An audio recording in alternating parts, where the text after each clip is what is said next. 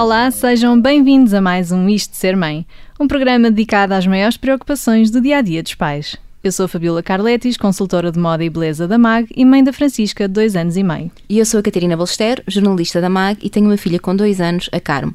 Hoje temos connosco no Isto Ser Mãe Vera Ortigão, enfermeira especializada em pediatria e neonatologia. Bem-vinda, Vera. Obrigada. Bem-vinda. Obrigada, nós. Vera, por muitos livros que se leiam, experiências de amigos que, que se ouçam, cuidar de um recém-nascido pode ser um bicho de sete cabeças, não é? Um grande desafio. É tudo, exatamente, é tudo uma grande novidade, é preciso prestar atenção a muitas coisas ao mesmo tempo. Para ti, qual é a melhor forma uh, que os pais têm para ficarem realmente uh, informados e preparados? Eu acho que a melhor forma é, quando é um primeiro filho, é fazerem algum tipo de curso de preparação. Hoje em dia, antigamente isto não era necessário, porque nós tínhamos famílias grandes, as famílias viviam muito juntas e, portanto, aprendia-se com uma tia, uma avó, uma prima que tinha um bebê e era assim que se aprendia. Hoje em dia, as famílias estão mais separadas, vive-se mais isolado e, portanto, as pessoas não têm esse tipo de experiência. Há pessoas que têm um primeiro filho e nunca pegaram no bebê na sim, vida. Sim, sim. E é o meu isso... caso, quase. Eu nunca tinha mudado uma fralda, por isso imagina. E por isso eu acho que as pessoas têm que se preparar e têm que fazer fazer, que se preparar, não, podem preparar-se, não é? Fazer curso de preparação para o parto, ler um livro ou outro, mas acho que também hoje em dia há um bocadinho um exagero. Uhum. As pessoas uh, informação vão para a parentalidade também, é? como se fossem tirar um curso superior.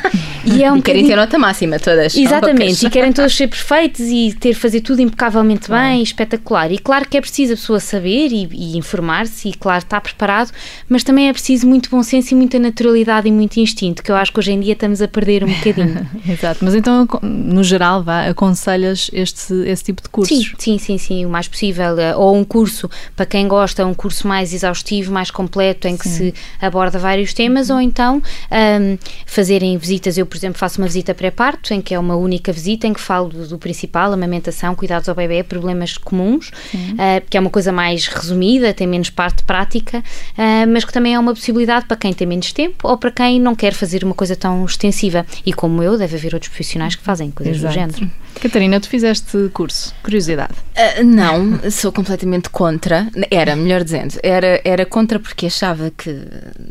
Que vão me ensinar a respirar. Eu sei respirar sozinha, não preciso disso para o parto. E, mas eu, tal como a Fabiola, nunca tinha, nunca tinha trocado uma fralda, não tenho irmãos, não tenho sobrinhos, portanto nunca tinha tido assim muito contacto. Uh, acho, depois com a experiência, talvez uma coisa mais na onda, como tu falaste, Vera, uma coisa mais curta, direcionada, mais em coisas práticas uhum. para ajudar ne, a seguir ao bebê nascer, acho que pode ter feito alguma, alguma falta. Em relação à parte, já tenho as minhas dúvidas porque acho que por mais planos que uma pessoa tenha, às vezes pode ser tudo diferente. Exato. Portanto, sim, um, vezes, tal, um bom livro, como disseste, acho que pode ser, eh, com uma informação certeira, acho que pode ser uma ajuda. Em relação a estas coisas práticas, sim, talvez tenha ficado um pouco, um pouco arrependida nesse, nesse aspecto. Mas eu também não sou boa com dinâmicas de grupo, não é? Não, mas Portanto... olha, no meu caso foi cesariana e o curso foi todo centrado no parto normal, por isso Estás acabou por não, pois, não ser eu acho que é bom a pessoa informar-se, mas é bom informar-se também todas as possibilidades claro. e principalmente eu acho que há uma coisa hoje em dia em relação ao parto, que é as pessoas cada vez mais se preparam para esse momento e cada vez mais se fala no parto mais natural e tudo isso que é uhum. ótimo e é excelente e, e, e, eu acho que a, a, o paradigma vai mudar, é, está, já está a mudar nas maternidades para uma coisa mais natural e menos uhum. intervencionada, não é? Okay. Mas ao mesmo tempo também temos cada vez mais pessoas que chegam às maternidades com planos de parto um bocadinho irrealistas e que depois chocam muito com também com a coisa, equipa né? médica. E eu acho que é importante a pessoa saber onde é que vai ter o bebê, perceber qual é que é a abordagem que, que, que fazem naquele hospital para depois ter uma, uma expectativa realista daquilo que vai Até encontrar. Onde pode ir também. Porque, sim, porque infelizmente ainda há hospitais que não, não têm práticas muito. Uh, uh, não têm práticas mais naturalistas e menos intervencionistas. E ainda há muitos sítios que são muito intervencionistas quando não é necessário. Uhum, Atenção, porque exato. às vezes é necessário sim, intervir quando e quando é, é necessário sim, é necessário, é um caso, não é? Cada caso é um caso. Uh, mas de facto, se eu quero um parto mais natural, mas há hospitais que já fazem isso, e então se calhar mais vale optar temos o direito claro. de optar pelo uhum. sítio onde queremos ter o nosso bebê ainda, graças a Deus. se calhar é preferível optar por um desses sítios do que ir para um sítio onde sabemos que a equipa toda não está virada para isso e depois chegamos lá e estamos do princípio ao fim a bater de frente e não é saudável nem para, para, claro, as, claro, nem para as pessoas, nem para, equipa, uhum. para as equipas que estão, que estão a trabalhar. Acho que é preciso ter, lá está, bom senso e um bocadinho de equilíbrio. As pessoas informarem-se, estarem informadas é fundamental, mas depois perceberem o que é que se pratica e o que é que também funciona para cada pessoa, uhum. porque o que funciona bem para mim pode não funcionar bem para ti e para a pessoa do lado. Claro, claro que sim. É? Vera, um bocadinho ao encontro daquilo que estávamos a falar, um, hoje em dia todos os temas relacionados com maternidade parece parece que geram polémica. Uh, por exemplo, em relação ao vernix, que é a camada protetora da pele do bebê que vem já desde, desde o útero, és da opinião que deve ficar no corpo do bebê o máximo tempo possível e por isso não se deve dar banho nos primeiros dias de vida, momentos de vida ou não? Uh, sim, não é bem a minha opinião, é mais o que está. Eu, eu baseio muito, a minha atividade uhum. é muito baseada em evidência científica e, portanto, a, a minha opinião como é como especialista. Sim, uh, sim um, tudo que, o que está descrito hoje em dia uh, em termos de, de, fundamento é que sim, que essa camada, o que ficou, de antes lavava-se logo, uhum. porque essa camada tem como função, no fundo, proteger a pele do bebê do líquido amniótico, não é? Para, bebê, para a pele não ficar do bebê macerada. Um, e quando o bebê nasce, antes lavava-se o bebê completamente. E hoje em dia já não se faz isso porque essa camada, que é constituída por 80% de água, o que vai fazer é vai ajudar a proteger o bebê, a pele do bebê, na transição entre o meio aquático, onde ele uhum. estava, o meio líquido, e o, o, meio ambiente, que é, um, que é muito seco. E, portanto, para a pele do bebê não secar rapidamente e não perder algumas propriedades, esse, esse vernix é muito importante e vai ajudar uhum. muito o bebê nessa fase. Por isso, hoje em dia, a maior parte dos sítios já não se limpa exaustivamente o bebê. Uhum. Limpa-se o máximo, tira-se o sangue, não é? Pronto, faça sim, aquela sim, higiene claro. uh, mais urgente e depois deixa-se absorver, porque esse essa substância que não é um líquido, é tipo um género de uma pasta, vai ser reabsorvida Exato. relativamente rápido, uhum. quer dizer, nas 12 horas seguintes é reabsorvida uhum. e, portanto, também não é, não é que fica o bebê todo pastoso durante os próximos 3 dias. A escorregar. Exato. então, quando é que deve ser dado o primeiro banho? Idealmente, 24 horas depois do bebê nascer, mas pelo menos deve ser atrasado 12 horas no mínimo dos mínimos dos mínimos 6 horas, mas é assim, quanto mais tarde se der o primeiro banho ao bebê, melhor. melhor. Portanto, o ideal é 24 horas depois, mas no mínimo esperar 12 horas para dar banho ao bebê. Uhum. Isto para não alterar, lá está, esta camada protetora da pele do bebê e porque quando o bebê nasce, o primeiro contacto que tem com a mãe, e por isso é tão importante nascer de parte vaginal, idealmente. Só pela uh, pele, não é? Sim, e o contacto pele a pele logo após o nascimento, porque o bebê vem estéril, digamos assim, praticamente, e é preciso ser colonizado com as bactérias bactérias da mãe, que são bactérias okay. boas e que vão, vão ser essas bactérias que vão colonizar o intestino e fazer com que o bebê depois crie a sua, o seu próprio sistema imunitário. E é por isso que, por exemplo, quando nascente por cesariana não tem essa, essa primeira vacina sim, que é passar sim, sim. ao pé do ânus da mãe, que parece para nós uma coisa nojenta, mas que é fundamental para o bebê fazer isso. Até já há sítios onde põe uma compressa na, na, região vaginal da mãe, na região perineal da mãe, enquanto o bebê está a ser uh, uh, tirado por cesariana para depois esfregar o bebê, que é uma coisa que parece assim um bocado. Engraçado, não fazia ideia, Sim, nunca tinha ouvido. Em alguns países já se faz isso para exatamente colonizar o bebê com as bactérias da mãe e okay. não o bebê ser colonizado com bactérias hospitalares que depois, por exemplo, podem provocar infecção no bebê. Sim, sim, sim. E a partir sentido. daí, sim, sim, é verdade. E a partir daí, com que frequência é que o recém-nascido deve tomar banho? Devemos dar-lhe banho todos os dias? Idealmente não. Uh, as, as, as, as, indicações que saíram, e o ano passado saiu uma, uma referência a nível internacional dos cuidados à pele do recém-nascido, uh, do, do, grupo de enfermeiros de, americanos de neonatologia e obstetrícia, eles publicam de X em X tempo um, um guia, no fundo, que é orientador para toda a gente, onde compilam tudo o que é evidência científica que há e evidência que eles tiram da própria prática das unidades deles. Uh, e os especialistas todos concordam nesta área que um bebê até começar a gatinhar não precisará, em princípio, de tomar banho de imersão, banho-banho, mais do que duas vezes por semana, ou seja, de dois em dois dias. Claro que isto depois deve ser adaptado a cada cultura, a cada hábito, cada claro. família e ao contexto em que o bebê é sincero, não é? Uh, não é porque o bebê tomou banho ontem que hoje que vai um, ao Natal e é bem chocado por toda a gente, não, não pode, pode, tomar banho, não é? Claro deem-lhe banho, só favor, mas, mas, é, mas é um bocadinho adaptável, mas idealmente o bebê não precisa de mais do que isso. Nos outros dias, não quer dizer que o bebê não, não seja feito higiene, pode ser com uma compressa com aquelas águas lavantes ou com um bocadinho sim, de água, a, a, lavar a cara, a região do pescoço por causa dos bolsados e a região das mãos, que as pessoas mexem muito nas mãos dos bebés e eles metem na boca. E a região da fralda está sempre a ser limpa, constantemente. E, portanto, mais do que mais do que isto também não será necessário, em princípio. Okay. diz uma coisa, ainda a nível de limpeza, fala-se muito da questão das toalhitas, que são muito práticas uhum. e os supermercados estão recheados delas, versus compressas, uhum. não é? As compressas de água micelar com água Sim. regular. Uh, o que é que se deve realmente usar e porquê? Idealmente, pelo menos nos primeiros meses de vida, ou no primeiro mês, pelo menos, compressas ou algodão, bolinhas de algodão, mas que deixam um bocadinho de, de, de algodão para trás e, portanto, não são tão práticas, mas, por exemplo, em Inglaterra usa-se muito, uh, com água. Água da torneira, normal. Uma hora à temperatura ambiente, não tem problema nenhum. Não é preciso mais do que isto. Uh, e isto é para proteger a pele do bebê, porque vai uh, a favor do princípio, e mais uma vez deste, deste guia é muito claro nisto, que é quanto menos produto nós pusermos na pele do bebê, melhor. Uh, e, portanto, todas as toalhitas, essas toalhitas, o geral das toalhitas que estão no mercado, têm muitos químicos. Uhum. Se vocês forem ver a composição, tem muita coisa. Sim. Há uma marca de toalhitas no mercado que é 99% de água e 1% Exato. de gota de, não sei, de extrato de toranja ou qualquer coisa.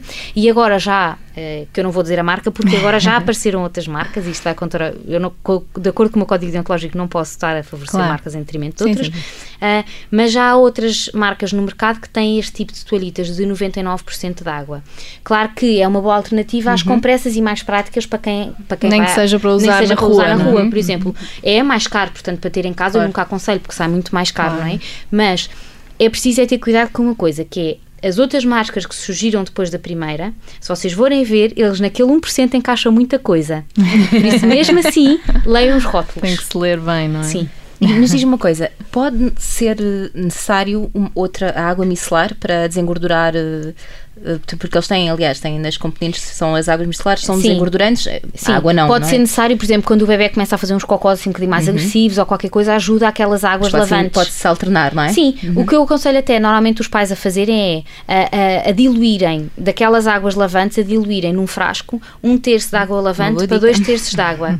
e assim temos uma água mais suave, não tão agressiva para a pele do bebê e que ajuda um bocadinho a limpar melhor e a deixar algum cheirinho também agradável, uhum. que os pais também, também gostam, não é? Também é verdade. Mais para nós do que para eles. Vera, ainda em relação aos produtos que usamos, eh, eu recordo quando a Francisca era, nasceu, pronto, a, pediatra disse compre só produtos de farmácia, não compre naquelas marcas que há nos centros comerciais. Um, no supermercado, pronto, calhar, não, no supermercado, pronto, não recomendava. Uhum. E tu, o que é que achas?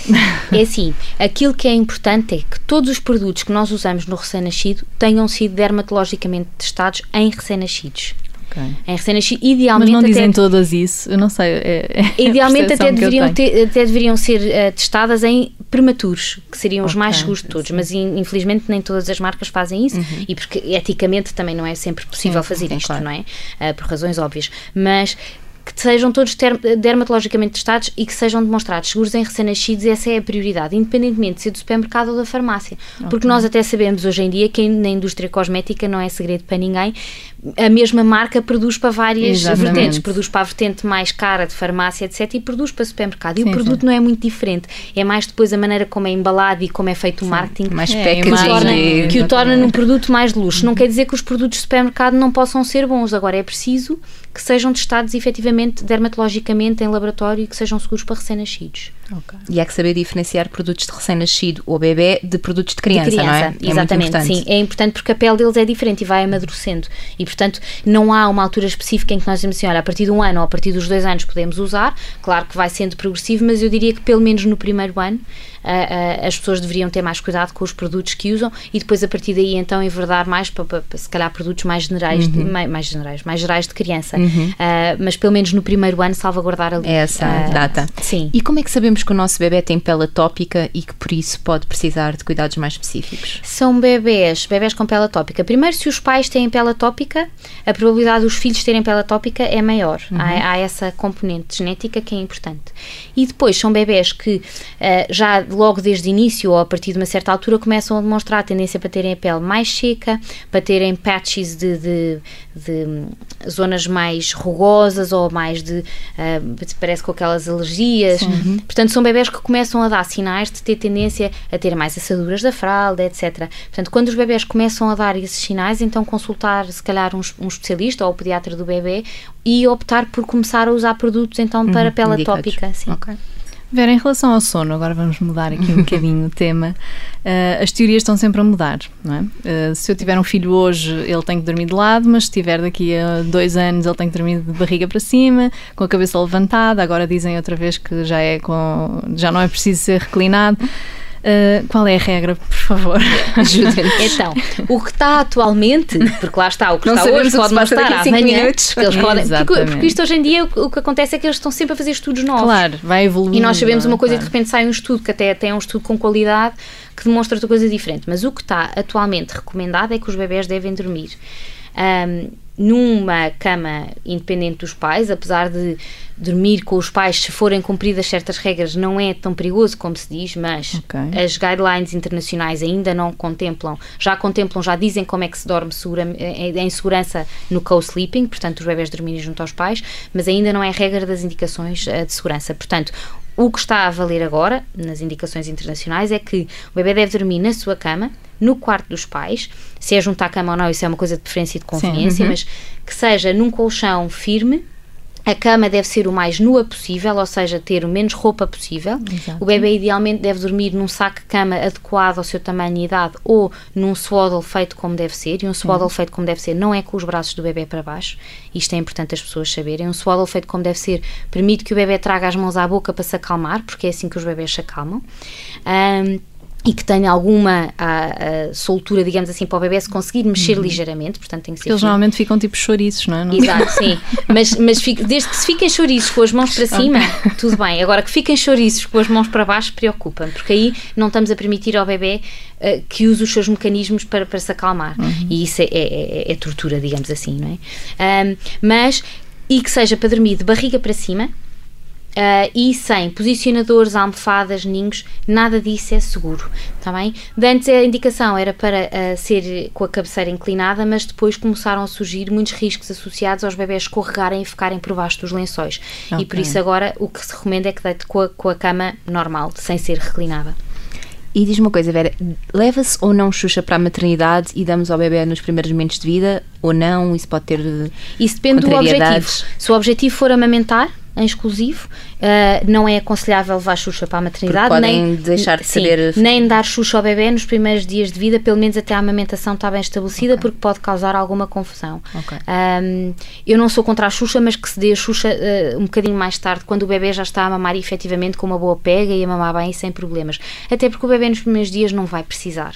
Uh, maioritariamente o bebê, quando chora nos primeiros dias, precisa de mamar, não é de, de uma Xuxa. E o risco da Xuxa aqui é as pessoas usarem a Xuxa para atrasar a mamar mamadas.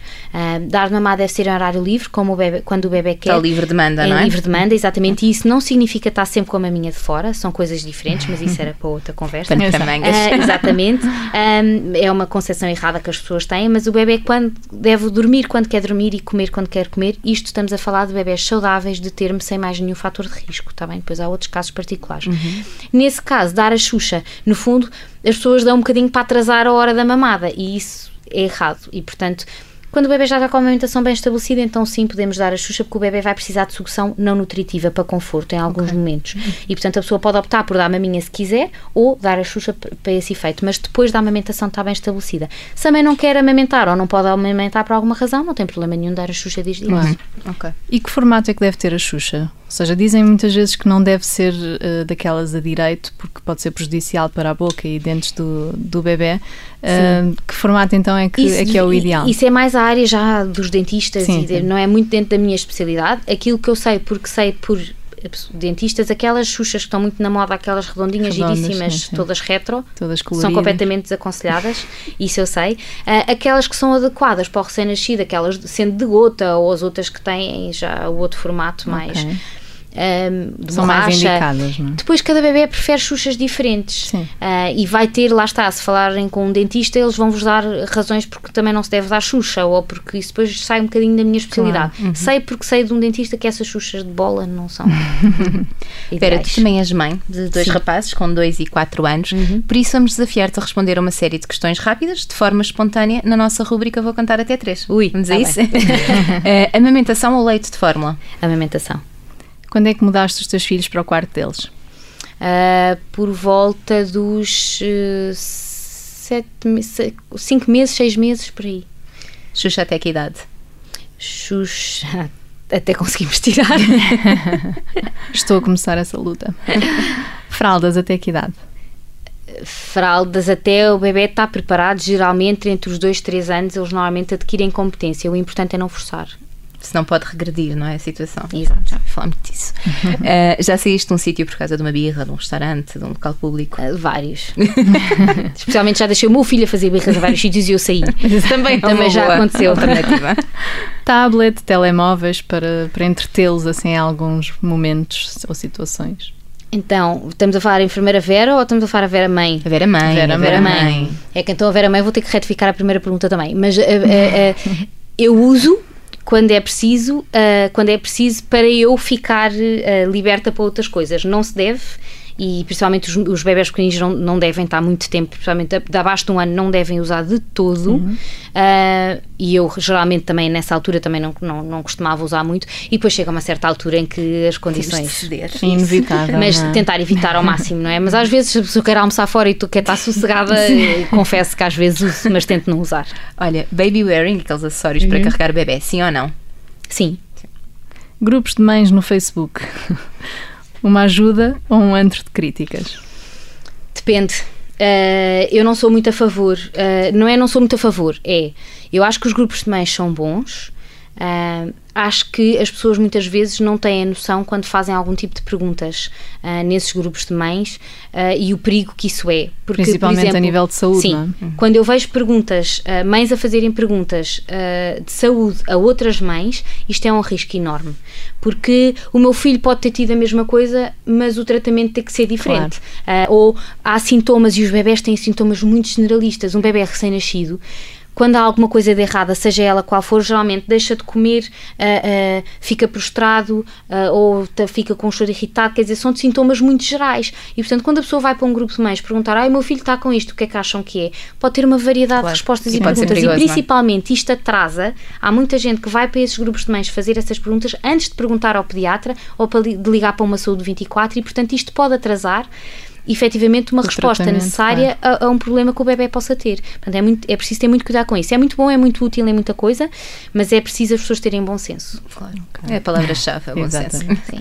Vera Ortigão, enfermeira especializada em pediatria e neonatologia, muito obrigada por ter juntado a nós no Isto de Ser Mãe. Obrigada eu, muito obrigada pelo convite. Podem voltar a ouvir o programa ao final do dia em observador.pt ou em mag.pt. Eu e a Catarina estamos de volta no próximo sábado, às 10h30, com um novo tema e um novo convidado. Até lá, queremos saber o que acharam da emissão desta semana com a enfermeira Vera. Comentem nas nossas redes sociais ou enviem-nos um e-mail para isto sermãe.observador.pt. Eu e a Fabíola voltamos para a semana. Bom resto de fim de semana.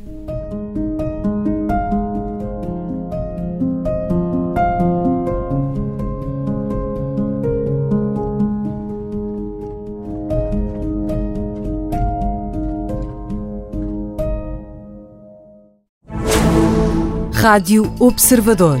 Ouça este e outros conteúdos em observador.pt/barra rádio e subscreva os nossos podcasts.